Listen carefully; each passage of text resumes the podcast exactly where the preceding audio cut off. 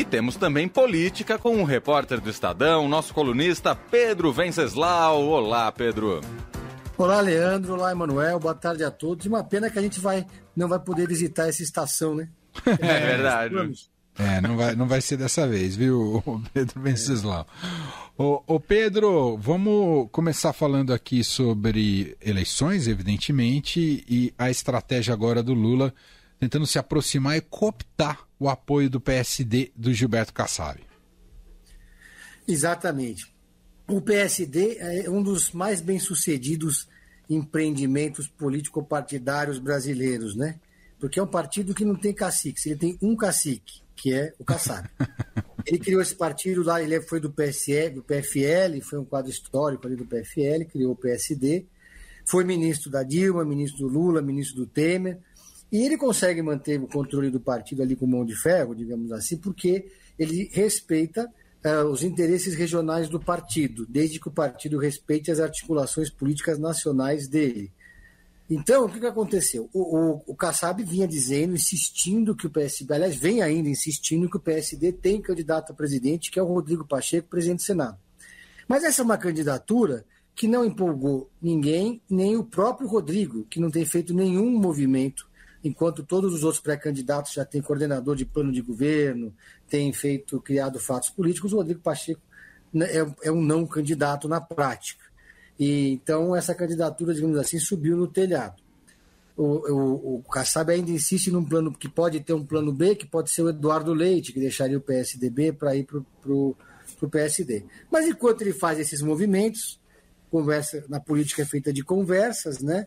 Ele foi lá se encontrar com o Lula na segunda-feira, reservadamente, lá na sede do PT, uma reunião que estava também a presidente, presidente, presidente do PT, Gleisi Hoffmann.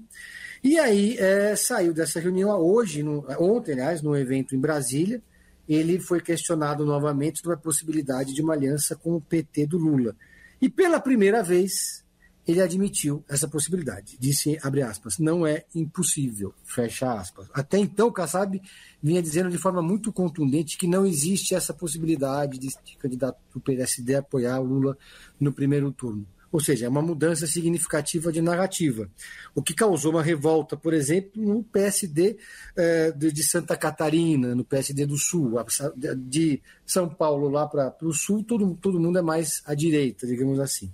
Agora, por outro lado, esse movimento agrada outros, é, li, outras lideranças importantes do PSD, como o senador, os senadores né, Otto Alencar da Bahia e Omar Aziz do Amazonas. São dois estados que tendem mais ao lulismo. Por fim, essa, essa movimentação interessa muito ao Lula, porque daria ao Lula um espaço de televisão na televisão extraordinário, porque ele seria um partido grande. O PSD hoje tem oito senadores, dois governadores e 39 deputados federais. Uau! Então, é uma tremenda de uma estrutura, né? Então, daria ao, ao Lula é, essa, essa, essa vantagem de tempo de televisão, de estrutura de apoio nos estados, que poderia ser determinante para o Lula vencer no primeiro turno.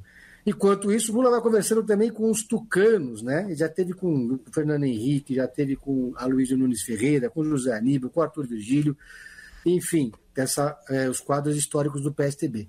E esses quadros históricos do PSDB vêm dizendo, por sua vez, que não descartam, olha só como a, a vida dá voltas, apoiar o Lula já no primeiro turno, caso a campanha do Dória não decole. Eu ouvi isso de mais de um tucano. Então, esse é um movimento ali que enfraquece, evidentemente, o Dória e que surpreende, já que os dois partidos são antagonistas da política brasileira desde 2002. Agora, é, é compreensível que eles não gostem do Dória. Agora, esse tipo de gesto é, ajuda a implodir ainda mais o PSDB. Já era um partido é, é, rachado, é, agora isso demonstra que o que vai sobrar do, do PSDB, hein, Pedro? Sobra alguma coisa?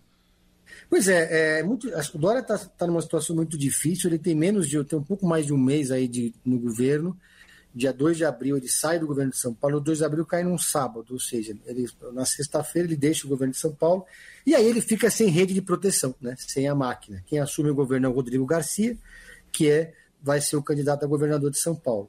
Então o Dória tá depend... não tem o controle do partido, como os seus antecessores candidatos do PSDB tiveram, lembrando que em 2014 o Alckmin era presidente do PSDB, 2018. Em 2014, o Aécio era presidente do, do PSDB, ou seja, é, o PSDB agora a, vê, vê uma dissidência sendo aberta publicamente. O pessoal está aqui, esses tucanos, não esses tucanos que eu citei, mas os, os tucanos ligados ao Aécio, Pimenta da Veiga, entre eles aí também tem o José Aníbal, eles vêm defendendo que é, o PSDB abandone a candidatura do Dória, defendendo publicamente, sendo que o Dória venceu as prévias, então ele é o candidato escolhido pelas prévias, né? E eles estão querendo ganhar agora no tapetão. Ou não ter candidato, porque como a gente conversou na última terça-feira, é tudo uma questão de dinheiro. Se não tem candidato a presidente, sobra mais dinheiro para os candidatos a deputado, né? É.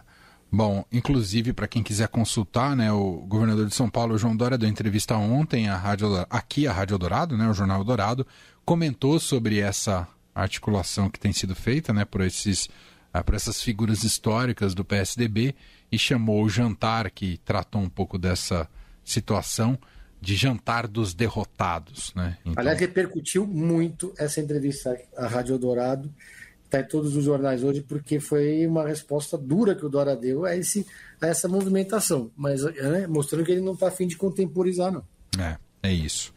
Muito bem, Pedro Venceslau, repórter de política do Estadão, diariamente está aqui na programação da Eldorado também com o seu Pedro em série.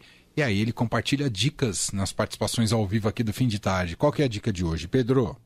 Olha, eu estou fortemente viciado numa série que foi uma indicação é, de uma jornalista amiga minha, Mariana Timóteo, que eu comecei a ver assim, não esperava grande coisa, mas a série é muito boa, que chama Yellow Jacket, da Paramount, né? É meio que uma mistura, digamos assim, de Barrados no Baile com Lost, né? Parece estranho, mas, mas funciona. É uma boa, é uma boa misturinha. Mas você não consegue mais parar de ver, porque aquela, aquela série é um, é um, é, é um time de futebol feminino de uma escola que tem todas as, aquelas, aquelas aquela trama meio high school um pouquinho, né, aquela tal, e eles vão jogar um jogo de futebol, eles ganham um torneio, vão disputar a final e o avião cai num lugar misterioso e aí começa, e depois aparecem os personagens muitos anos depois mais velhos, né? E vai e o filme vai cortando, vai, vai, vai indo e voltando assim no tempo e você fica ali esperando loucamente para saber o que está acontecendo. Eu não consigo parar de assistir. Na Paramount, é isso? Como é que. Paramount. Me explica essa plataforma aí. Meu, car... meu cartão tá tremendo aqui, me explica. É mais uma plataforma, eu não sei exatamente quanto está custando, né? O meu Paramount ele está dentro da Amazon, né? Isso, Mas para você, você poder acessar o, o Paramount, você tem que pagar, é, não existe almoço grátis, né? Então a gente fala, o cartão treme, mas fazer o quê, né?